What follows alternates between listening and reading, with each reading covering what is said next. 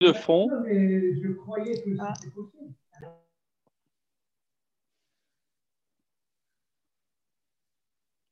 Parfait. Bonsoir et euh, donc heureux de, vous retrouver en ce RF euh, Roche puisque comme vous le savez, on, ne fait pas forcément par hasard les dates, mais le fait que ce soit un Roche Chodesh Shevat, c'est magnifique parce que, comme on l'a souvent dit déjà par le passé, Rosh c'est aussi une, une, fête, un jour de Yom Tov, essentiellement pour les dames. Alors, euh, on va essayer de, revenir sur euh, plus particulièrement le, mois de Shevat, donc qu'est-ce qu'il représente, et euh, par rapport donc à tout ce que nous savons déjà par rapport au texte écrit, et on va, dans un deuxième temps, peut-être se concentrer un peu plus sur, euh, sur Bishvat, la fête donc de, qu'on appelle le Nouvel An des arbres. En sachant que, d'après la Mishnah, la Mishnah dans Rosh Hashanah, qui nous parle de différents débuts d'année, eh ben, sachez que, euh, d'après l'avis de Beth Shammai, c'est aujourd'hui Rosh Hashanah Lilanot. Parce que lui, il pense que c'est Rosh Chodesh Shevat, c'est-à-dire ce jour est, considéré pour euh, Beth Shammai comme Rosh Hashanah Lilanot et Hillel qui n'est pas d'accord, donc lui parlera du 15 Shevat, et comme la vie euh, généralement suit euh, Beth, euh, Hillel, donc c'est pour ça que nous on célèbre euh, le Rosh Hashanah Leilanot, le tout, c'est-à-dire le 15 Shevat. Alors, il y a un enseignement magnifique qui dit la chose suivante. Quand nous savons que d'après la Torah, hein, il y a essentiellement trois fêtes. Quelles sont ces trois fêtes C'est ce qu'on appelle nous les Shalosh Regalim. Curieusement, Shalosh Regalim se traduirait, si on devait être beaucoup plus littéraire, les trois pieds, les trois pieds, ou alors le trépied, puisque c'est ça l'idée de, trois pieds. Trois pieds parce qu'on considère qu'ils correspondent aux Avot, Abraham, Yitzhak et Yaakov. Et il y a un parallèle extraordinaire qui est fait entre chacune des fêtes. Donc, lorsque euh, on parle de Pessah, c'est le début, donc c'est Abraham. Après, c'est Matan Torah, c'est la loi, donc la soumission à la loi, c'est Yitzhak. Et euh, Yaakov, donc c'est la protection, c'est évidemment la fête de, euh, de, Sukkot. Alors, indépendamment des trois avot, nous avons eu par la suite ce qu'on appelle les douze tribus, Shifteka, euh, les douze tribus. Et douze tribus, comme vous le savez, chacun, chaque tribu correspond à un mois. Donc, euh, et à partir de quel mois, donc à partir de quel jour du mois on aurait dû célébrer euh, justement ce Shevet, cette tribu, et on nous dit que c'est Rosh Chodesh. C'est que avant que les Israël, c'est comme ça ce qui est marqué, que c'était magnifique, c'est que avant que les Israël ne fautent, alors soit par euh, le Egel donc le Vaudor, soit plus tard par les Meragelim, les, explorateurs. Donc on aurait dû avoir non pas trois fêtes, mais quinze. Parce que chaque Rosh Chodesh aurait dû être une vraie fête, une vraie, dans le sens de Yom Tov, Mamash Yom Tov. Donc, parce qu'on a perdu et on a fauté, on a perdu justement la dimension de Yom Tov de euh, Rosh Chodesh. Et c'est pour ça que on garde, euh, par exemple, la prière de Moussaf, il y a Léviavo, euh, il faut, d'après l'Alacha, faire un bon repas avec de la viande comme un jour de Yom Tov, mais ce n'est pas un, jour chômé comme, comme ça aurait dû l'être. Quoique, et c'est là où intervient la dimension féminine. Vu que dans ces deux fautes, il n'y a pas eu de participation de la femme, donc on considère qu'il serait injuste hein, de retirer, ça c'est une autre, une autre approche qu'on n'a jamais vue ensemble, il serait injuste de retirer cette notion de Yom Tov à la femme. Et c'est pour cela que lorsqu'on regarde la halacha, eh ben, les femmes s'abstiennent de faire ces des travaux-là, des travaux le jour de Rosh Chodesh en raison, pas parce, parce que ça aurait dû être un Yom Tov, mais comme les Israël ont fauté, alors on a perdu ce statut de Yom Tov à Rosh. Donc, c'est une idée que j'ai trouvée euh, magnifique, mais une question néanmoins euh, à, justement, je pense que cette question, il faut, euh, il faut la poser. Si on dit qu'on a fauté, pourquoi on aurait perdu, je pense que vous êtes en train déjà de la, formuler, pourquoi on aurait perdu Roche et on n'aurait pas perdu les Shalosh Regalim Alors, je vous vois venir d'ici, parce que euh, les chaloches régalim, c'est des oraita. Mais ce que je suis en train de dire, et on va le voir dans la, paracha qui va arriver, c'est qui qui nous a dit de faire rosh C'est des oraita. Donc, ça aurait dû être aussi des oraita que les, euh, les. Alors, ici, dans, le texte que, que j'ai préparé, donc du Rav Scherer, dans Orgedalia, il donne une explication assez intéressante en disant que qu'est-ce que c'est un Yom Tov? Nous, on n'a jamais vu sous cet aspect-là, mais on a toujours dit que ce, cours en comité un petit peu restreint était aussi l'occasion d'approfondir certaines notions qu'on n'a pas forcément euh, l'occasion de faire par ailleurs. Donc, chaque jour de Yom Tov, c'est comme s'il y avait une énergie particulière qui se déverse. À travers quoi? Et il utilise un mot sha'ar. Donc, c'est comme s'il y avait un portique dans le ciel qui s'ouvrait pour déverser à Pessah l'énergie qu'il faut, à, à Shavuot et à Sukkot. Et comme on parle ici d'un flux qui vient d'en haut, donc il y a comme une valve, un char, une porte qui s'ouvre. Donc, mais cette porte est tellement importante et le flux est tellement important que quand bien même les bénisraëls ont fauté, cette porte reste ouverte. Cette porte reste ouverte. Contrairement, et on peut aussi expliquer, je pense que si j'ai bien compris l'explication de, du Rav ici, c'est que comme c'est les Avot, ça a une dimension encore un peu au-dessus des Banim, puisque c'est comme ça qu'on a décrit le livre de, de Bereshit, c'est Avot ou Banim. Donc c'est la relation des pères avec les enfants, avec tous les, les, comme on connaît, tous les, problèmes et toutes les problématiques qui, sont nées de, ce choix de l'enfant précisément. Mais on arrive à la fin de, de, de, de Bereshit, et là on a les douze. Les douze sont parfaits, oui, mais les douze sont parfaits, mais il n'en reste pas moins que c'est des banim. Donc un petit peu comme des toladot. Et on sait par exemple que dans Shabbat, il y a les avot, et il y a les toladot. Les toladot n'auront jamais le même statut, même s'ils ressemblent. Alors, je ne parle pas maintenant au niveau de la sanction si je transgresse une tolada à la place d'un ave, mais c'est quand même curieux qu'on ait appelé ça avot, comme c'est ce qui engendre, et les banim, c'est ceux qui sont engendrés. Alors, je ne vais pas rentrer maintenant dans le point essentiel, parce qu'il y a quand même un fils qui devient père, c'est Yosef. Et c'est pour ça que dans la bracha, que dans Vaïchi, que le, père, que Yaakov lui donne, il parle de Even Israël.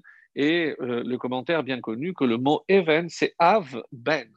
Donc c'est comme si Yosef est celui qui a fait la transition et il était à de Av, de Ben, il est passé à Av. Et donc maintenant, s'il est un Av, c'est comme ça d'ailleurs qu'on explique que ces deux enfants, si lui il devient Av, alors ces deux enfants deviennent tribus, Keshimon, Velevi. Donc, je ferme la parenthèse. Donc, ceci pour expliquer que euh, normalement, et c'est comme ça qu'il, dans, les termes qu'il le dit, bet rodashim hem bet she'arim al yede bet shevatim. De la même façon qu'il y a un parallèle entre les chalosh regalim et les trois avot, il y a donc chaque roche chodesh, considéré comme un Yom Tov, ce sont des sharim qui ont été ouvertes, donc des portiques qui ont été ouverts par les douze tribus. Alors, Vekevan Shechat ou Israël, Nistemu Sheharim Elu. Donc, qu'est-ce que ça a entraîné la faute? Ces Sheharim se sont refermés. Et là, maintenant, on a perdu en quelque sorte 12 Yamim Tovim. Ces, jours de Rosh Chodesh auraient dû être quelque chose de colossal. Et c'est pour ça que le Zohar et d'autres, que le Harizal, viendront dire alors que représente finalement le, un, jour de Rosh Chodesh? Il dit que c'est un Zman pour la Teshuvah.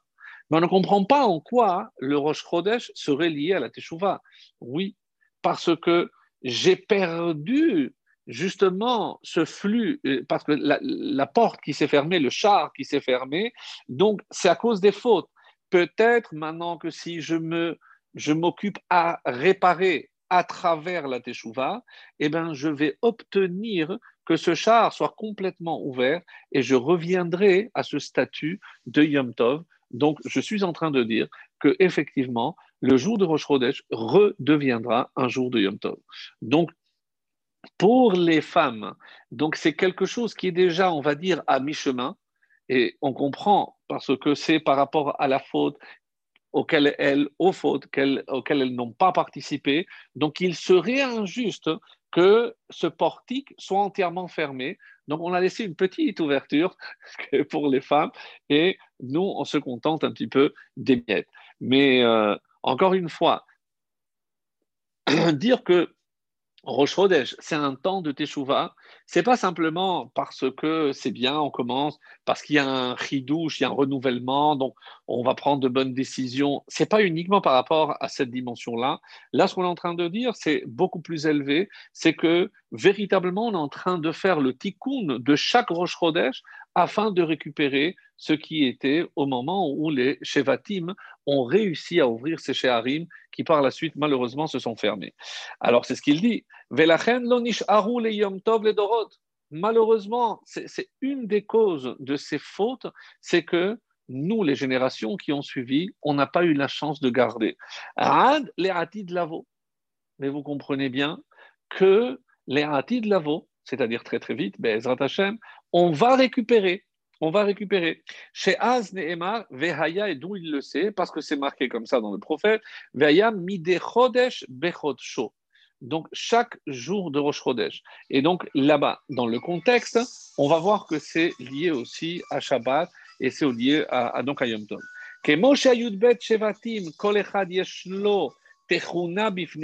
De la même façon que chaque tribu a une particularité.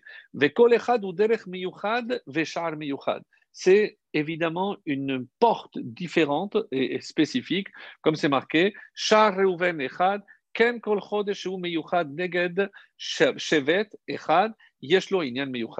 Et c'est pour ça que maintenant, il faudrait comprendre si chaque tribu a quelque chose de spécifique, ça voudrait dire que chaque mois a quelque chose de spécifique. Donc tout ça pour arriver à cela. Et maintenant, on peut rentrer, maintenant, on va dire, dans le vif du sujet et comprendre quelle est donc la particularité du mois de Shvat. Et tout ceci, vous l'avez compris, je n'ai pas encore parlé du tout du tout parce que ce n'est pas du tout lié encore. D'abord, globalement, donc euh, d'après cette euh, introduction, je comprends que chaque mois a une particularité. Et il y a un lien entre cette particularité due au mois avec le chevet et avec, on va dire, le tikkun. Donc, sur quoi je dois faire teshuva? Parce que c'est comme ça. D'accord, euh, Rosh arrive, donc c'est bien de faire teshuva. Bon, mais c'est qu'à force de le dire, hein, donc ça a perdu, je dirais pas de la saveur, mais l'impact. À, force de crier au loup, bon, plus personne n'y croit. Oui, le Mashiach va venir. Euh, donc on, a entendu, et c'est pour ça que j'ai du mal à imaginer que certains rabbinimes très sérieux s'amusent à euh, augurer euh, la venue du Mashiach ou la guerre en Iran ou un cataclysme. C'est dommage. C'est dommage de perdre ce crédit euh, parce que euh, si on regardait, je pense, nos textes de manière beaucoup plus profonde, on verrait qu'il y a des choses à, transmettre, il y a des choses à apprendre sans avoir recours. Et est-ce que parce que ça se vend bien? Est-ce que parce que c'est dire les choses que les gens entendent. Donc, euh, ah, le, sur, dès qu'on va parler des temps futurs, là, tout le monde veut écouter ce qu'il y a. Non, bon, ça, c'est un point de vue, comme je disais d'ailleurs hier, c'est qu'aujourd'hui, il y a une nouvelle religion. Laquelle? C'est la religion des ségoulottes. Il y a maintenant des livres des ségoulottes pour trouver un bon un pardassa, pour un, bon zivo. Et, la prière? Je sais pas. Mais on a oublié ce que c'est la tfila. C'est comme s'il y avait, et dans l'esprit très crédible de certains, quelqu'un m'a posé une question assez pertinente. mais est-ce qu'il n'y aurait pas un peu d'Avodazara Je dis, mais pourquoi un peu? Il y a même des fois, en fonction de comment les gens voient ces choses-là, ben, on oublie l'essentiel. et en parlant d'essentiel et de tafel, de, de, ce qui est secondaire, donc on va arriver maintenant au mois de Shevat. Et pour le savoir, alors, il y a euh, toujours dans l'introduction, il est marqué que Istakel Akadosh Beoraita ou Alma. Hachem, il a regardé, il a contemplé la Torah, il a créé le monde. Alors, euh, qu'est-ce qu'on déduit de, là? Qu'est-ce que c'est la Torah? La Torah, donc, c'est l'ADN du monde, c'est le programme, c'est le projet, mais tout simplement, ce sont des lettres. Comme c'est marqué d'ailleurs au sujet de Betzalel, chez Aya Yodea Betzalel, Letzaref Otiyot. Donc, quelle était cette sagesse? Il n'a pas fait l'école des beaux-arts, hein, Betzalel, je vous rassure.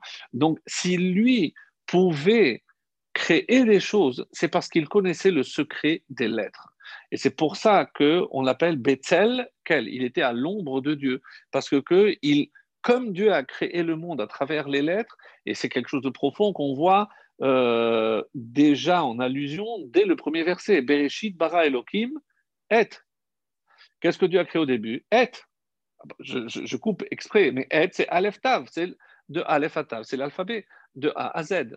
Donc Dieu a créé de A à Z. Ben, Dieu a créé l'alphabet et à partir de ces lettres-là, donc Dieu a créé le monde. Alors l'exemple qu'on avait donné, rappelez-vous, pour celles qui euh, suivent depuis quelques années, c'est comment Adam a pu nommer les animaux parce qu'il avait cette vision avant d'avoir fauté.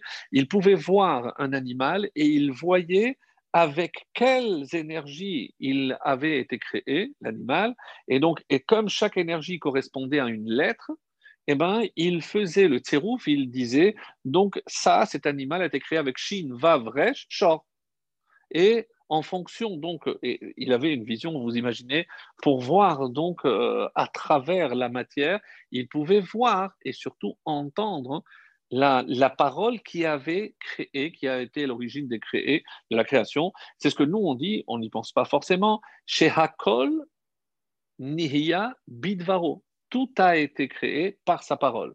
Donc, moi, quand j'ai un verre d'eau, j'ai du mal à prêter l'oreille pour entendre la parole divine qui a été à l'origine, mais je dois penser à cela. Alors, donc, par rapport à, ce mois de, de, Chodesh, donc on dit qu'il fallait donc, sans rentrer maintenant dans des choses un peu trop complexes que je n'ai pas la prétention de comprendre, mais nous savons que comme c'est Dieu qui est à l'origine de tout, forcément, chaque mois va être une des permutations des lettres du nom de Dieu. Alors pour les matheuses, si je prends quatre lettres, combien de permutations je peux faire? Donc 4 factoriels. 4 fois 3 fois 2 fois 1. Ça nous donne 4 fois 3, 12 fois 2, 24 fois 1. Mais nous savons, mais ce n'est pas possible puisqu'il n'y a que 12 mois. Oui, mais comme il y a deux lettres pareilles, parce qu'il y a deux fois la lettre He, donc je divise par deux. Donc si je divise par deux, donc il me reste 4 fois 3, donc il y a 12. Donc avec les quatre lettres du nom de Dieu, je peux faire donc euh, 12 permutations, et c'est pour ça que chaque permutation correspondra à un mois. Donc ça, on ne va pas rentrer maintenant dans les détails, mais, le, Harizal va aller plus loin en disant qu'il y a aussi une lettre qui correspond à chaque, euh, mois. Et qu'est-ce que c'est marqué euh, comme ça je, vous rapporte tel que c'est dit. Al Chodeshevat Amrou, qu'est-ce qui a marqué et où c'est marqué ce que je vais dire dans le livre d'Abraham Avinu?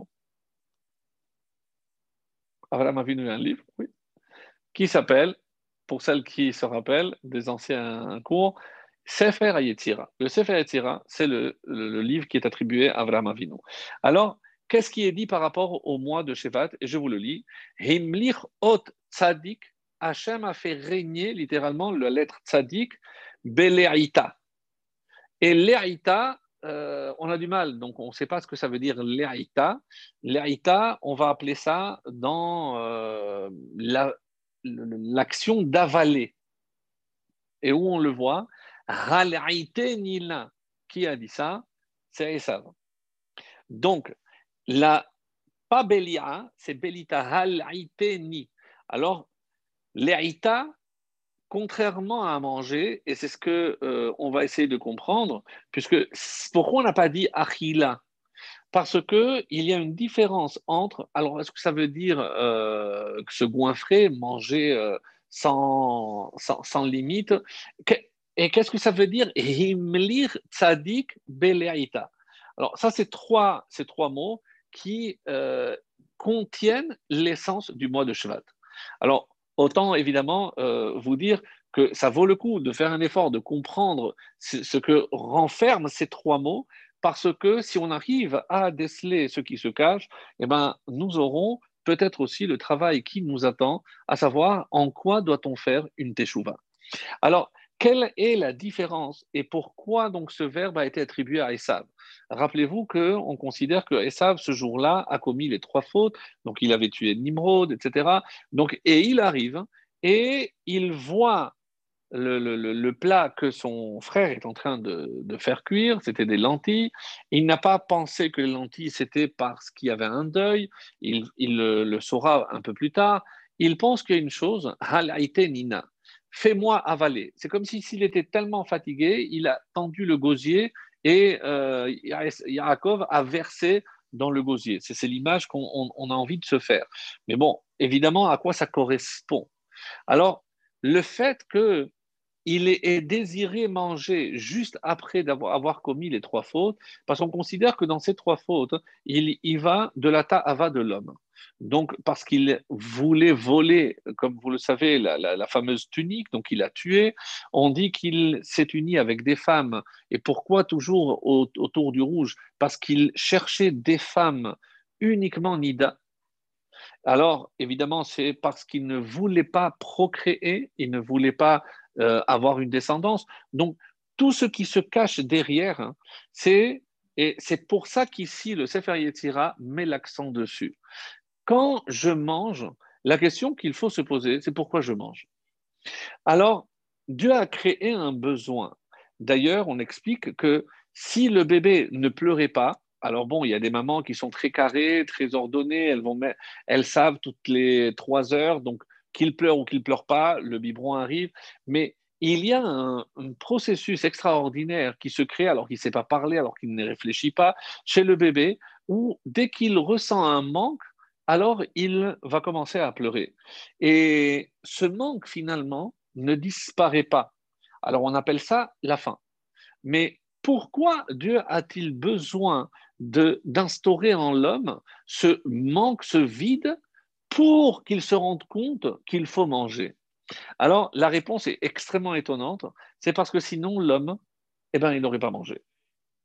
S'il n'avait pas eu besoin, alors les, raisons, ben, je vais vous en citer quelques-unes, vous allez certainement rigoler, mais parce qu'on perd énormément de temps, il faut cuisiner, il faut acheter, faire les courses, et ça prend du temps, de l'énergie et de l'argent sans, euh, en passant outre de, euh, donner les détails où, ça va aboutir, parce que évidemment que je ne garde pas tout ce que je mange, et c'est une évidence. Donc, c'est une perte de temps, d'énergie et d'argent colossale. Donc, en toute logique, et parce que l'homme a une tendance à l'égoïsme, donc s'il n'avait pas eu ce besoin, alors maintenant que je, j'ai décrit ce besoin sous cette forme, quelle autre obligation a l'homme et comment expliquer que la Torah l'a contraint à le faire euh, comme si sans cela il n'aurait pas fait? Le mariage Bien sûr. Et c'est pour ça qu'il y a un texte magnifique. Alors euh, que Hachem, il a, il a créé non seulement le besoin chez l'homme, mais ben, il, a, il a été obligé de le faire. Alors, c'est marqué dans le, dans la, c'est de la portée dans la Gemara, je trouvais ça c'est magnifique, qui Huamar Vayehi, il, ah, c'est Hachem dans le, dans le, dans le, dans le psaume, Huamar Vayehi, il a dit et ce fut. Et qu'est-ce qui fut? Alors nous on dit, mais Vayehi c'est la lumière. Non, la Gemara dit Zoha Isha, c'est la femme. Hutiva, il a ordonné Amod, et il s'est tenu. Qui? Elu Habanim. Donc l'interprétation de ce psaume, laisse vraiment euh, laisse interloquer. Pourquoi j'ai eu besoin de dire comme si Hachem oblige l'homme à prendre une femme et oblige l'homme à avoir des enfants? Oui, Pérouche, qui Adam pour que l'homme comprenne que c'est une obligation et de se marier et d'avoir des enfants. Les deux coûtent cher, c'est vrai, mais c'est pour cela que Hachem a obligé l'homme. Et s'il ne l'avait pas fait, alors alors, évidemment, qu'est-ce que Hachem a fait dans tout ce qu'il a créé comme obligation? Et ça va des fois malheureusement coûter cher. Il a, euh, il a rajouté l'élément plaisir. Et aussi bien dans l'union de l'homme et de la femme que au moment de manger, il y a une forme, pas simplement de ta'ava avant, de désir, d'appétit, et c'est curieux parce qu'en français, on utilise le mot appétit pour les, domaines que je viens de décrire, c'est assez curieux, mais il y a également au moment où je mange, et c'est pour ça qu'il y a aussi une forme de délectation. Donc, est-ce que Hachem n'aurait pas mieux fait d'éviter ce côté plaisir parce que l'homme aurait mangé moins, il aurait vraiment mangé le strict minimum, et il aurait, euh, eh on n'aurait pas assisté à toutes les déviances au niveau de la relation sexuelle s'il n'y avait pas eu cet aspect, on va dire, de plaisir pour le pur plaisir. Donc, et Zéle ou non? Parce que c'est une réponse? Vas-y, vas-y. Non, non, en fait, c'est que c'est deux choses distinctes le besoin et l'envie. Ça veut dire on, on pourrait très bien pu avoir faim sans euh, kiffer la nourriture pour autant. C'est-à-dire c'est deux choses qui sont distinctes dans le corps. La ah, faim et l'envie Magnifique. Parfait, parfait. Merci pour la remarque. Donc, à distinguer le besoin, mais Hachem, qu'est-ce qu'il a fait? De ce besoin, il a fait naître l'envie. Tu comprends? Parce que maintenant, c'est vrai que j'ai besoin de manger, mais Comment je me rends compte que j'ai besoin de manger Parce que subitement, j'ai envie de manger. C'est ce que j'ai appelé la faim. Donc l'appétit. Donc, mais on aurait pu imaginer que euh, ben, je mange, euh, je sais pas, j'ai jamais demandé à un bébé s'il si, si, kiffait euh, ce qu'il mangeait. Mais ce n'est pas notre souci. Le souci, c'est on va le peser, on va voir s'il a pris les grammes qu'il faut qu'il prenne, et c'est notre majeur souci. Donc, on ne va pas se préoccuper du goût que le, lait a, etc. Donc, et à ce propos, il, y a, il y a un point intéressant. Est-ce que si je vous demandais, alors c'est vrai que ça va, ça va être choquant pour ce que je vais dire, mais est-ce que vous pensez que manger un être humain, c'est cachère ou pas? Hmm. Alors, la meilleure réponse que vous pouvez donner, la, meilleure réponse que vous pouvez donner à une question de cet ordre, c'est sûr qu'il y a une marque loquette. Comme ça, vous vous en tirez magistralement, et c'est vrai qu'il y a une marque loquette. Rambam, Ramban. Alors, d'où vient la preuve qu'on aurait pu consommer de l'homme Du lait maternel? Tout ce qui sort de l'impur est impur. Je ne peux pas me prendre de lait d'ânesse. Alors, au nom de quoi je pourrais prendre du lait d'une femme? Ça voudrait dire que la femme elle-même est permise. Sinon, je ne pourrais pas autoriser son lait. C'est un argument de poids. Et, et, il y a une partie dans la, dans la littérature, bon, je, dérive, mais parce que c'est tellement intéressant, qui parle de sirena. Donc, vous savez, vous avez peut-être déjà entendu que cette créature euh, en dehors de Disney et des, dessins animés, a été décrite par des, textes, deux textes extrêmement sérieux. Donc une créature mi-femme, et dans, l'expression des Rachamim, c'est Khati Betula, donc c'est curieux qu'on utilise Betula pour parler de la partie supérieure, donc euh, jusqu'au tronc, donc de la femme, et la partie d'en bas, eh ben, c'était euh, poisson. Donc, véritablement comme, euh, comme on l'imagine aujourd'hui. Et on dit qu'elle elle dévorait des hommes. Il y, a, plein de choses qui ont été dites, mais vraiment incroyables. La question qui s'est posée, est-ce que à ce moment-là, on pourrait les manger? Alors, si je la considère comme un poisson, eh ben, il suffit qu'il y ait des nageoires et des écailles, alors je pourrais la manger. Si je la considère comme un être humain, donc la partie d'en haut, alors est-ce que la question revient à savoir si je dois, si j'ai oui ou non le droit de manger un être humain? Donc, je ferme la parenthèse juste pour aiguiser votre curiosité. Non, mais on en reparlera peut-être une fois, mais, vraiment un, point de, de halakha assez intéressant. Donc, mais réfléchissez à ce point-là. Alors, c'est vrai qu'aujourd'hui, dans l'halakha, on dit qu'on a permis le lait, mais uniquement pour les bébés, et que euh, dès qu'on atteint un certain âge, donc ce, même lait serait euh, interdit à un adulte. Alors, on a interdit à un adulte, évidemment, pour, pour d'autres raisons qu'on peut comprendre aisément, mais est-ce que c'est le lait en tant que tel? S'il était tiré, on proposait à un homme, est-ce qu'il pourrait le consommer? Bon, il y a énormément de questions à ce sujet, donc euh, on, on, on, clôt. Mais par rapport donc maintenant hein, à la nourriture, ce que le, le, Sefer Yetzira est en train de nous dire ici, c'est que quelque part, qu'est-ce que ça veut dire himlich? Himlich tzadik. La lettre tzadik, comme son nom l'indique, c'est le tzadik, c'est-à-dire le tzadik. À quoi se reconnaît un tzadik? À sa façon de manger. Et on dit en araméen dans la Gemara, tarte mashma. Quand on parle ici de manger, vous pourrez évidemment appliquer à la chair dans les deux sens, bien entendu. Donc, je dois voir comment il mange. Est-ce qu'il est capable de maîtriser Et c'est ça, Himshil? Il a demandé au tzaddik de ne pas avaler quand il mange. Il est évidemment permis de déguster. Quand je parle ici de déguster, il n'est pas interdit que ce que je mange ait un bon goût. D'ailleurs, c'est parce qu'il y a un goût que je peux faire la bracha. Parce que si je gobais quelque chose sans que ça passe par le palais, il y a une question à l'arique. C'est si euh, je dois faire une bracha sur quelque chose qui n'a pas de goût ou qui a un mauvais goût. Donc, euh, euh, la question reste posée. Donc, évidemment que la question de goût reste l'essentiel.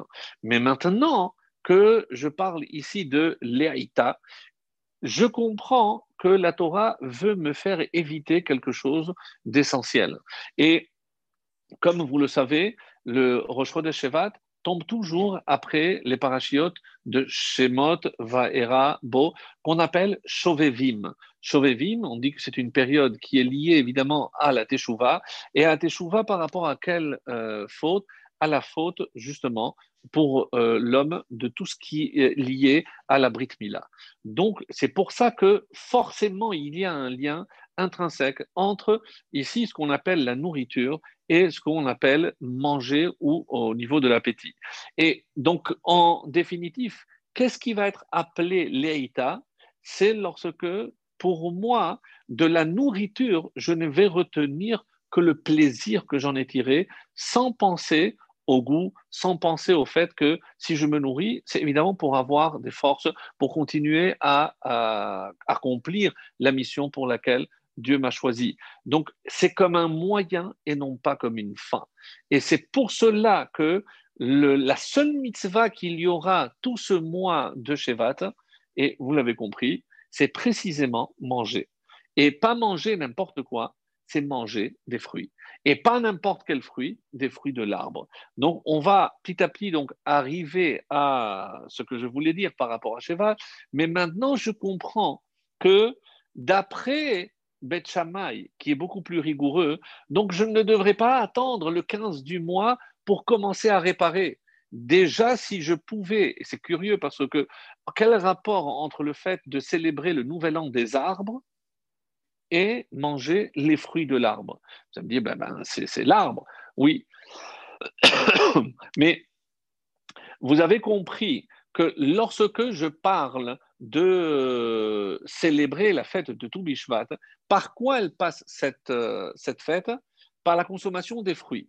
Mais maintenant, lorsque je regarde la Mishnah, et surtout la Gemara qui va demander pourquoi le nouvel an des arbres a été fixé le mois de Shevat. Et une des raisons qui est apportée, c'est parce que la majorité des pluies est déjà tombée. Donc, et alors? Mais on sait très bien que si vous regardez à travers vos fenêtres, euh, ben vous ne verrez pas de fruits dans les arbres. Donc, je n'ai pas très bien compris le lien entre ce que je célèbre, c'est la tombée des pluies, et d'ailleurs, à, à quel processus ça correspond au niveau de l'arbre? C'est celui qu'on appelle la montée de la sève, séraph. Séraph, c'est curieux parce que c'est aussi euh, son rêve, c'est ce qui brûle, parce que c'est la sève qui commence à monter à travers le tronc, puisque le, phénomène est connu, donc la pluie tombe, cette pluie à travers la terre va justement être absorbée par les racines de l'arbre, et lorsque les, racines vont euh, absorber cette eau, elle va monter vers le haut et là, c'est un processus, si vous réfléchissez, qui est contraire à toute logique. Pourquoi? Parce que l'eau ne va jamais vers le haut. Même si ça rime, l'eau ne va jamais vers le haut. L'eau a tendance à aller vers le bas. Et là, c'est quelque chose de magnifique que l'arbre nous apprend. C'est pour atteindre son objectif, il va contre sa nature. C'est quoi la nature? La nature, c'est que tout ce qui est matériel, à plus forte raison l'eau, le seul élément qui va vers le haut et qui, n'est pas entièrement matériel, bien sûr, vous l'avez compris, c'est le feu. Le feu va vers le haut, mais justement, il, est immatériel. Je ne touche pas, il n'est pas. Alors que l'eau, on l'est connu, c'est, elle va toujours vers le bas. incroyable que l'arbre ici nous montre un exemple que, contrairement à tout ce que la nature représente, pour donner la vie, je vais à l'encontre de ma nature. Et c'est un premier euh, enseignement magnifique, c'est que pour pouvoir donner des fruits, souvent, il faut aller contre sa nature. Donc, aller contre euh, cette, routine appelez ça aussi sortir d'Égypte, appelez ça comme vous voulez, mais c'est exactement la même notion. On a plus tendance à se laisser euh, aller plutôt que de, faire des efforts pour s'arracher. Euh, on, est, on est mieux au lit qu'à la tfila à 7 heures du matin, c'est évident. Et euh, bon, aujourd'hui, merci Zoom, mais je n'ai pas besoin de me, déranger pour aller sortir écouter un chiour. Le chiour vient chez moi, il rentre chez moi, c'est magnifique. Bon, encore une fois, merci Zoom. Mais c'est vrai que pour que le, fruit puisse apparaître, je dois aller contre ma nature. Et ça, c'est quelque chose d'extraordinaire parce que ce que je suis en train de dire le 15 Shevat, qu'est-ce que je dis? Je suis en train de célébrer le résultat. Mais pour l'instant, il n'y a pas de résultat. C'est comme si j'étais en train de dire Toubi Shevat vient m'enseigner que l'essentiel dans la vie, c'est la finalité, c'est l'objectif, c'est d'avoir un but. Donc, ce n'est pas simplement de se dire que eh ben, je vais euh, planter. Non, je plante. Et un autre enseignement magnifique de l'arbre, c'est que même ses fruits, ils ne sont pas pour lui. L'arbre est complètement philanthrope.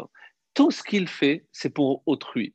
Donc, nous, on a beaucoup de mal à imaginer que je vais faire tant d'efforts pour que d'autres viennent profiter de mes fruits. C'est inconcevable. Eh bien, qui a Namut et Et à quoi correspond d'ailleurs le premier jour de Shevat? Dans un événement de la Torah vous, vous avez une idée? Mm. Devarim. Qu'est-ce que c'est Ele Devarim? Le cinquième livre qu'on appelle en français Deutéronome, Deutéro c'est à l'extérieur. Deutéronome, le livre qui est à l'extérieur. Pourquoi? Parce qu'il ne fait pas partie. Qu'est-ce qu'il a fait Moshe? Il a réuni l'ensemble du peuple, le premier Shevat, et il a commencé à déverser sur eux toutes ces paroles d'Evarim, toutes ces paroles jusqu'au jour de sa mort, le 7 Adar. Donc du premier Shevat jusqu'au 7 Adar, on a, a eu lieu tout le livre de Devarim. Et ce qui est curieux, c'est comme si Hachem s'était un peu moqué de lui. On sait très bien qu'Hachem, il a beaucoup d'humour, mais pourquoi? Parce que il lui a dit Lo ish Devarim anochi. Ah bon. Qu'est-ce que tu me racontes, Moshe? Alors, les, les qui essayent de, comprendre euh, d'une manière, on va dire, un peu plus profonde, qu'est-ce que ça veut dire Lo ish Devarim? Alors, il y a pour, parler un petit peu de, du Harizal, qui euh, va expliquer ça à une, autre, euh, à une autre notion, évidemment à un autre niveau, pas simplement dire qu'il bégayait, comme le Midrash nous le fait savoir, c'est un peu décevant. Alors, regardez ce texte. Hein qui, qui, euh, qui est assez étonnant. Et c'est dans Rabbi Tzadok euh, HaKohen, dans le Prix Tzadik, qui dit, et qui rapporte un livre qui s'appelle Otiyot de Rabbi Akiva. Rabbi Akiva, lui aussi, a écrit un livre qui s'appelle Otiyot. Alors, on ne le connaît pas trop, mais euh, c'est extrêmement profond, de Kabbalah et autres. Et voici ce qui est dit. Les filles, Shamar Moshe Lifne Akadosh Hen Ani Aral Sefatayim, donc moi, j'ai un problème de lèvres, donc je ne suis pas un homme de parole. On dit que toutes les créatures ont tremblé. Pourquoi Comment? Moshe qui lui va parler avec la Shechina et il dit ça, alors que lui il est capable d'expliquer chaque lettre, et il va le dire en 70 langages, comme euh, Rashi rapporte que c'est Ba'er et Etev bien expliqué, c'est traduit en 70 langues.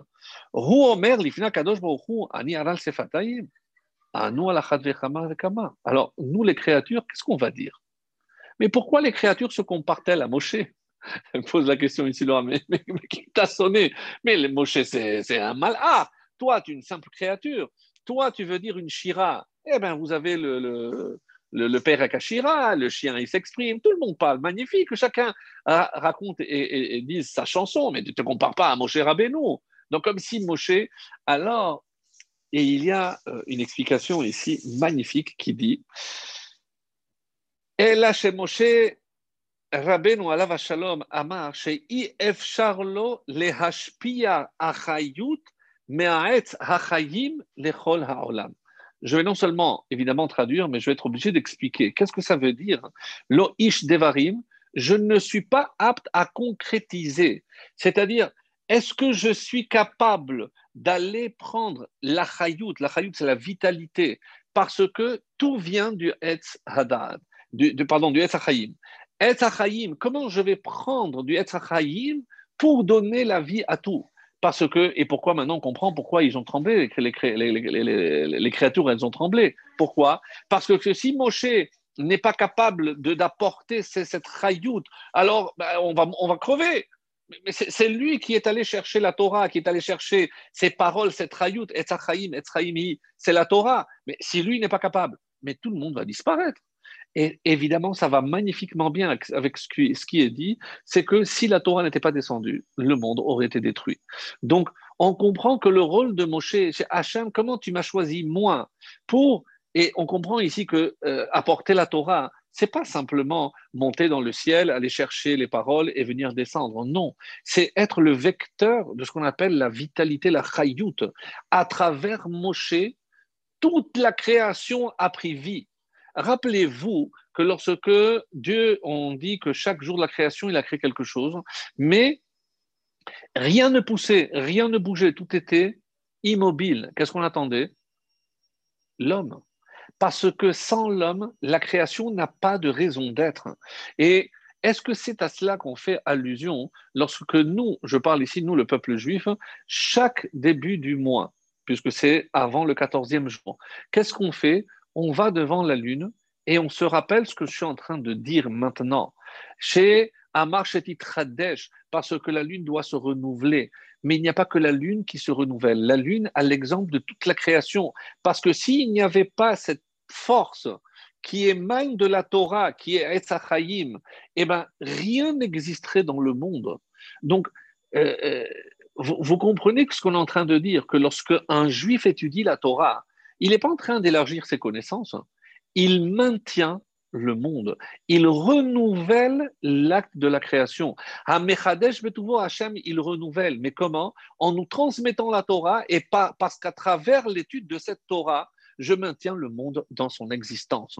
Donc, Talmud Torah Keneget Kulam, mais c'est évident, parce que s'il n'y a pas de Talmud Torah, mais il n'y a plus rien. Donc, qu'est-ce que veut dire Parce qu'il n'y a plus rien d'autre.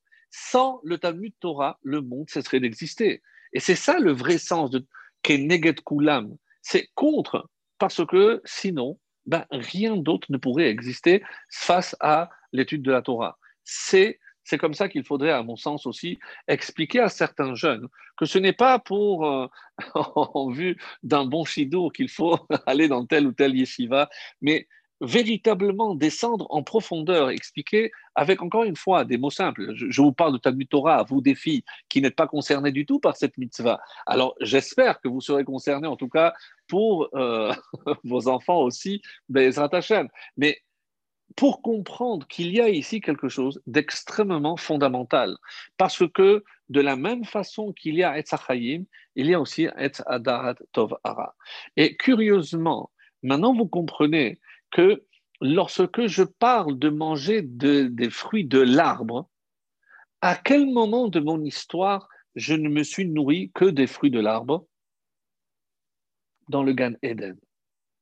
Dans le Gan Eden. C'est-à-dire que rentrer dans le mois de Shvat, c'est rentrer dans le mois, dans, dans le Gan Eden. Ni plus ni moins. Je ne sais pas si on peut mesurer ce qu'on est en train de dire. Comment je fais le lien avec la Torah qui descend, mais parce que c'est précisément le mois de Shevat que Moshe a choisi pour déverser justement cette Torah, parce que il a enfin accompli le lo ish devarim. C'est évidemment pas que Hachem s'est moqué de lui, mais maintenant tu dois comprendre qu'à travers ces devarim que toi tu vas de, transmettre au peuple juif, tu vas aussi transmettre la force de maintenir toutes les devarim que moi, Dieu, j'ai créées. Et c'est ça ce qui se passe le mois de Shevat. Quel est le symbole, le, enfin, le signe zodiacal de, de, de, de Shevat? En hébreu, en français, c'est verso. Et en hébreu, vous savez comment on appelle C'est un saut. Délit. Délit. Délit. C'est un saut. Quelle est la fonction du délit C'est aller en bas, remplir d'eau et sortir, élever cette eau vers le haut. Et c'est comme ça euh, qui a marqué dans le, dans, le psaume Aromimcha Hashem qui dit litani. Aromimcha Hashem. Moi, Hashem, je vais t'élever. Pourquoi? Qui dit litani Parce que toi, tu m'as aussi élevé. Tu m'as pris comme avec un seau et tu m'as hissé comme tu m'as hissé, alors je suis reconnaissant. Qu'est-ce que ça veut dire ici L'explication, parce qu'il a hissé l'homme au-dessus de toute la création. Il l'a pris de la terre d'en bas alors qu'il était comme n'importe quelle autre créature. La preuve, le vendredi, il y a d'autres créatures qui ont vu le jour. Donc, l'homme n'a pas été le seul. On n'a pas réservé le vendredi que à l'homme pour bien lui faire comprendre qu'il était comme les autres. Sauf que Hachem, dit l'Itani, il a hissé, il a élevé, il a mis au-dessus de toutes les créations. Et c'est pour ça que la supériorité de l'homme passe à travers cette élévation que Dieu a opérée au niveau de l'homme. Donc, par rapport à Déli, si euh, vous le lisez à l'envers, qu'est-ce que vous obtenez comme mot? Yeled. Yeled, c'est magnifique. Et qu'est-ce que c'est un Yeled? C'est un petit bout de chou. Et qu'est-ce que je fais en français? Je l'élève. Bon, éduquer, mais c'est magnifique encore une fois pour voir la kedusha qu'il peut y avoir aussi dans la langue française, parce que forcément il reste, comme on l'a souvent dit, quelque chose, mais élever un enfant, élever, c'est pas simplement faire croître, euh, faire grandir son corps en l'alimentant, etc. Mais l'élever, c'est évidemment lui transmettre. Donc, c'est comme un, un, seau que je prends et je le soulève. Donc, Yeled, c'est comprendre qu'il n'est là que parce que moi, je dois l'élever, l'élever au-dessus de toute la création, lui faire comprendre la grandeur qui est la sienne. Et tout ça, c'est le mois de Shevat. Donc, si on, résume, et euh, je me rends compte que le temps passe vite quand même, et euh, on n'a pas commencé tout Ishvan, mais c'était très beau. La vérité, c'était magnifique. Bon, merci à vous, parce que la vérité, on dit que c'est le public qui inspire, même à travers l'appareil, vous avez un grand mérite. Alors, qu'est-ce qu'il ressort de là? Et je reviens maintenant à cette notion que nous avons dit, qui a Adam et Assadé. Donc, cette comparaison de l'homme avec le avec l'arbre, on peut imaginer que dans l'arbre, grosso modo, il est composé de trois parties. Une partie invisible, une partie visible et une partie qui sera visible. C'est-à-dire le passé, le présent et le futur. Très beau. Le passé, c'est ce que je ne vois pas parce que c'est enfoui sous la terre. D'accord? C'est nos ancêtres. Le tronc, c'est ce que je vois, c'est le présent. Et les fruits qui devront naître, c'est le futur. Et vous comprenez que finalement, qu'est-ce que je célèbre à Toubishvat? Je célèbre précisément ce futur. Parce que pour l'instant, je suis, je m'inspire du passé, de donc cette sève qui va monter, qui donne sa chayout, qui donne vie, la vitalité, puisque c'est pour l'arbre, c'est comme le sang chez l'homme. Donc, et en vue de quoi? En vue de produire des fruits. C'est-à-dire que, à l'instar de l'homme, donc il regarde ses ancêtres, son passé, il doit construire le futur et évidemment produire des fruits, des fruits que ce soit par rapport à Deli, Yeled, donc aussi engendré, c'est l'enfant, mais c'est aussi euh, Noach ish tzaddik. Regardez le commentaire. Voici les engendrements de Noach, Noach ish tzaddik c'est pas logique, la phrase n'a pas de sens. Et Toldot Noir, deux points, Shem Yafet. Pourquoi le texte dit Noach Ish Sadik Parce que de là, on apprend que les maasim tovim, que les bonnes actions, ce sont aussi ces fruits que l'homme doit produire et qui vont dépendre, bien entendu, de la qualité de la terre, de la qualité de l'eau, de la qualité de, du temps, de tout ce qu'il va évidemment profiter par rapport à ce qu'il a reçu. Et donc maintenant, j'attire votre attention euh, sur quelque chose. Alors, je pense qu'on avait eu l'occasion de le voir, peut-être pas sous cette forme et pas comme je l'ai apporté aujourd'hui. Et c'est pour ça que j'essaye, grâce à vous, toujours de chercher euh, d'autres éléments. Mais je remarque que en partant du 15 Shevat, si je calcule un mois après, je tombe sur le 15 Adar. Le 15 Adar, évidemment, c'est Shushan Purim. Purim, c'est le 14, certes, mais la première ville qui a célébré Purim, c'était évidemment Shushan. Et ils ont demandé de célébrer aussi le lendemain. Donc la vraie fête à Shushan était le 15. Et aujourd'hui, grosso modo, même si la halacha dit que c'est par rapport à des villes qui étaient entourées à l'époque de Yoshua, etc., est-ce que vous en connaissez beaucoup? Non, pas tant que ça. Euh, on a eu des doutes par rapport à des villes qui existaient en Espagne. Par exemple, on dit que la Tolède, donc elle était entourée, mais est-ce que c'était à l'époque de Yoshua? Comment on pouvait le savoir? C'était difficile à savoir. Donc, grosso modo, aujourd'hui, donc il reste, euh, il reste euh, Yerushalayim. Et euh, encore un mois après, on a le 15 Nissan, c'est-à-dire la fête de Pessah. Donc on voit qu'il y a un lien, comme s'il y avait une sorte de préparation, et que, curieusement, pourquoi le 15 Nous savons très bien, puisque nous venons de parler de la Lune, le 15, c'est la pleine Lune. Que représente la pleine Lune? C'est là où celle qui est censée recevoir reçoit le maximum de celui qui est censé transmettre ou émettre.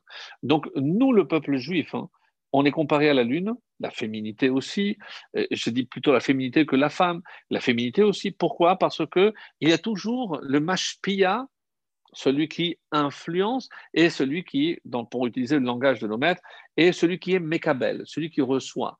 Donc mashpia mekabel, on a parlé aussi de Or et Kelly, donc, il y a plusieurs notions que l'on retrouve tout au long de notre littérature, aussi bien dans le Pshad, dans le Midrash que dans, dans le Zohar.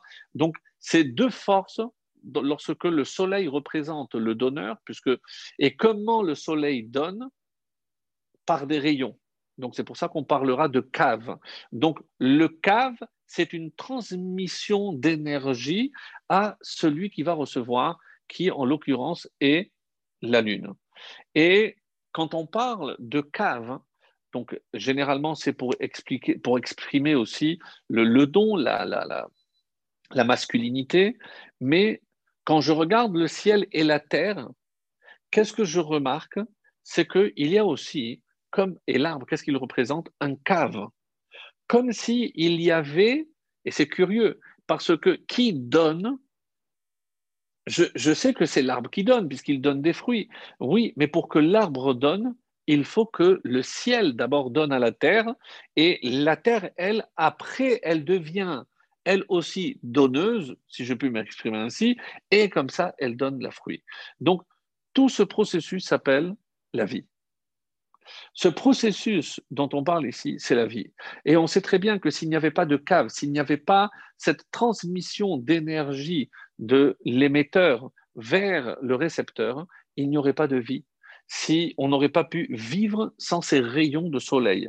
Et si la, Terre ou le, soleil avait été un peu plus loin ou un peu plus proche, eh ben, soit on serait mort de froid, soit on aurait brûlé. Donc c'est ça, évidemment, quand on, doit dire que Hachem, il a tout créé au millimètre près, évidemment, pour que la vie puisse jaillir dans cette belle planète qui est la nôtre. Donc, quand je fais les 3 15, j'obtiens 45. Et comme vous le savez, 45, c'est la valeur numérique de Adam. Donc, Adam a être assadé. Comme si quelque part, euh, l'élaboration du Adam passe par trois phases. Quelles sont ces trois phases? Je les ai données tout à l'heure. Le passé, c'est-à-dire mes ancêtres, le présent et le futur. À quoi ça fait allusion? Si je transpose au fait, donc Toubishvat, Purim et Pessah. C'est curieux parce que je, ne comprends pas comment ces trois s'articulent. Comme si quelque part, euh, c'est l'aboutissement de quoi? De Toubishvat. Et si j'ai compris que à Toubishvat, et vous allez voir qu'il y a un point commun à ces trois fêtes. Les trois, je mange. Les trois. Vous allez dire, de toute façon, chez nous, on, mange toujours. à Toubishvat, il n'y a que la nourriture il n'y a ni texte. Ah oui, certains disent qu'il y a le petit céder de tout bichval, mais ça, c'est pas du tout une obligation. Qu'est-ce si je veux accomplir D'ailleurs, même manger, c'est pas une obligation. Mais après, la preuve, c'est que certains mangent 15 fruits, d'autres vont manger 45, justement par rapport à ce que je viens de dire. Donc 45 fruits. Pour les chassidim et les kabbalistes, la fête de tout est extrêmement importante. Parce que, et il y a une prière d'ailleurs, et ça tout le monde est d'accord, c'est qu'à tout je dois prier pour avoir un bel étrog pour Soukot. C'est-à-dire que le mérite d'avoir un, bon étrog à Soukot, eh ben, c'est quand? C'est à Toubishvat. Et c'est curieux parce que ça représente exactement ce que je disais. C'est que à je me projette vers le futur, vers le fruit. Et quel est le péri Hadar, le plus beau fruit du plus bel arbre? Ben, C'est le étrog. Donc, évidemment qu'il y a un lien, qu'à tout va, de tout Bishvat d'ailleurs, va dépendre la beauté de, du fruit que j'aurai pour Sukkot. Donc, quel est le lien? On arrive à Purim. Parmi les, les, les, de Purim, eh ben, il y a également manger. C'est la Seouda, le Mishté. Et à Pessah, eh ben, il y a la mitzvah de manger de la matzah. Donc, c'est cette, cette mitzvah qui a commencé à Toubi arrive à son terme à, euh, à Pessah, où et que le 15, c'est curieux ça, mais c'est parce que si je, ne peux pas manger de, la matzah après, je n'ai pas d'obligation même d'après la Torah. Mais le soir du 15, je dois me forcer, je dois me manger parce que c'est comme ça que je vais absorber, pour revenir à ce qu'on disait au début, l'énergie par cette portique qui est ouverte à, euh, à, à Pessah. Donc maintenant, je vais essayer de voir trois personnages et ensuite, oula, trois organes. Donc ça passe vite. Donc si je dis que à, à, à c'est les racines. Si je parle de racines, à quel personnage vous pensez? Bah, Abraham. Bien évidemment, sans aucun doute. Abraham, qui représente le premier des Av, des Avot, donc et c'est avec lui que tout a commencé. Donc ça, c'est la racine. Donc après, évidemment, plusieurs racines, parce que c'est les avot avec l'imaot, tout ce que vous voulez, c'est magnifique. Maintenant, si je vous dis quel, vers quoi on se projette, c'est-à-dire tout ce projet d'Abraham, par quoi il est censé aboutir, à quoi il doit être, vers qui, vers quoi on tend? Je pense soit Moshe, soit Yaakov, quoi. Soit vraiment qu'on est devenu un peuple, soit euh, Yaakov, parce que c'est lui qui a vraiment. Non, tu restes dans le passé. Parler de Moshe, c'est le passé. Parler de Yaakov, c'est le passé. Qu'est-ce qu'on a dit? Les fruits, c'est le futur. Quel est le futur du ah, peuple ah, Merci Eden. Mashiach, bien sûr, les filles. Que, donc, le Pessah, c'est le Mashiach. Pourquoi on continue à célébrer? Parce que tant que ce n'était pas arrivé, ben, on se prépare. C'est pas, pas qu'on est en train de revivre, mais si on est sorti de Pessar, si on est sorti de Mitzrayim, c'est pour atteindre les temps messianiques. Donc, chaque Pessar me rapproche de, justement, des temps messianiques. Donc, je suis en train de voir par rapport au personnage, donc je commence par Abraham et j'aboutis à Mashiach. Quel est le personnage qui permet cette transition? David? Et si je prends. Et si... Merci, chérie. Et si je prends les initiales. Adam. Ah, ok, d'accord, c'est bon, C'est QFD. Vous avez vu, même sans tableau. Donc, et c'est vous qui l'avez dit. Donc, je pars de Abraham pour arriver au Mashiach et je passe par David. Donc, et j'ai Adam. Adam, arrête ça, Et j'ai de manière magnifique donc ce parallèle entre Adam d'un côté et euh, les trois étapes des trois fêtes que l'on vient de voir. Alors, je ne vais pas m'attarder euh, sur Purim parce que vous allez me dire, mais quel est le lien avec David et Purim? On a du mal, mais Bezrat Hashem, grâce à Odélien, on se, reverra à l'occasion de, de Purim et on approfondira donc ce, parallèle qui est extrêmement intéressant. Donc, déjà, vous pouvez réfléchir comment je peux faire un lien entre, euh, entre ces deux événements qui apparemment n'ont rien à voir. David avec Purim, vraiment, c'est curieux, mais c'est pas avec cette fête que j'aurais lié David. Mais n'oubliez pas, les filles, que euh, Purim est en quelque sorte aussi, à l'instar un petit peu de, la sortie d'Égypte, c'est aussi une délivrance. Euh, pourquoi je ne parle pas de Hanouka? Parce que Hanouka, il n'y a pas eu de construction de Beth Amikdash au bout. Donc, la fête qui nous rappelle le plus ce que nous allons vivre, c'est-à-dire la fin d'un exil et la reconstruction de Beth Amikdash, si je vous disais quelle est la fête qui ressemblera le plus, sans aucun doute, c'est Purim. Purim, on a fini un exil, on a reconstruit le Beth Amikdash exactement comme ça se passera à Bezrat Hashem. Donc, il me reste encore un petit point et après, euh, on, passera peut-être aux, questions si vous voulez. Euh, parce qu'ici en Israël, il.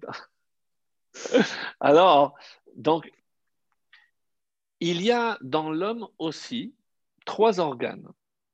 Et ces trois organes jouent un rôle essentiel précisément par rapport à ces trois étapes et ces trois phases dont on a parlé. Alors, je vous laisse deviner quels sont ces trois organes et comment vous les auriez placés. Allez-y. à mon avis, il y a le cœur et le cerveau, mais je sais pas où voilà, je cœur, cœur, cerveau et foie. Je suis d'accord. Je suis d'accord. Alors, mais dans quel ordre on les mettrait? Bah, le cerveau, c'est le passé, genre. Moi, je dis. Le cerveau, c'est le passé? Bah ouais, ça nous fait toujours revenir en arrière sur ce qui s'est passé, genre. Euh. Ouais, mais ça te projette aussi dans le futur. Ça te projette dans le futur. Ah. Parce que croire en la venue du Mashiach, c'est comment je fais? C'est uniquement par la pensée. Ah ouais. Uniquement par la pensée. Mm. Je ne peux pas faire autre chose. Qu'est-ce que je fais? Alors, je ne suis pas rabat, mais est-ce que qu'est-ce que tu as fait pour faire venir le Mashiach?